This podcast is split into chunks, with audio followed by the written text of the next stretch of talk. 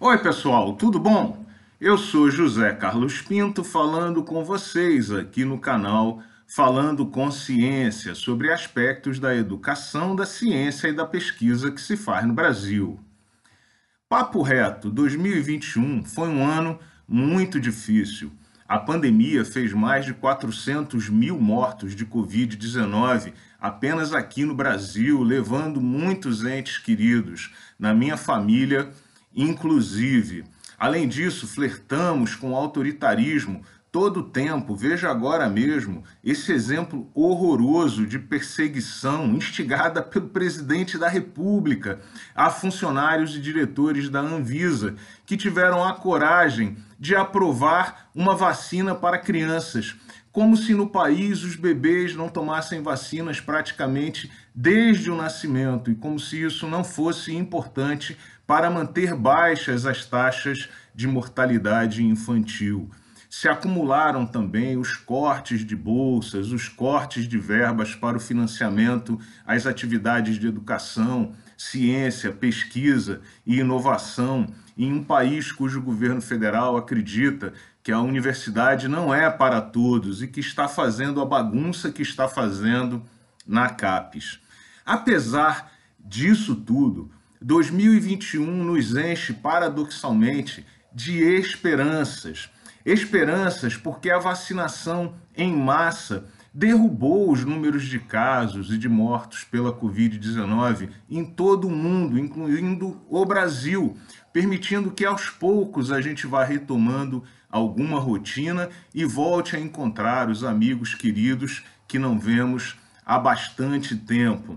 Além disso, a sociedade brasileira dá muitos indícios de que rejeitará no ano que vem esse projeto de governo baseado no autoritarismo, na violência, nas armas, na ignorância, na estupidez, no obscurantismo e no misticismo. Ontem mesmo tivemos essa notícia encorajadora da eleição do progressista Boric no, no Chile para a presidência da República, mostrando que a sociedade latino-americana valoriza a democracia e acredita na igualdade entre todos na sociedade latino-americana.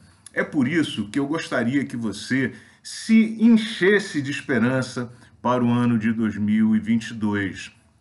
2022 será um ano muito importante para a história do Brasil e para as áreas de educação, ciência e pesquisa, porque será uma ponte para 2023, o ano em que começaremos o projeto de reconstrução de tanta coisa destruída por um governo federal que não acredita na educação e não acredita no conhecimento como base de construção de um debate racional. É por isso que você tem que participar dos debates, tem que conversar com seus vizinhos, com seus amigos sobre esses temas e a comunidade acadêmica tem que levar os temas da educação, da ciência e da pesquisa para o centro do debate eleitoral, tornando esses temas prioridades para o país e para o desenvolvimento do Brasil.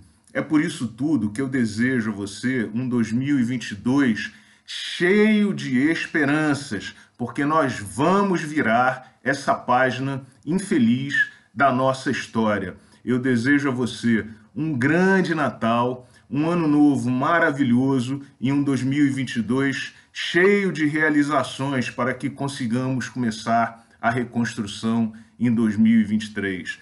Um grande abraço, muita esperança, muita participação e nos vemos de novo em janeiro curtas férias de final do ano.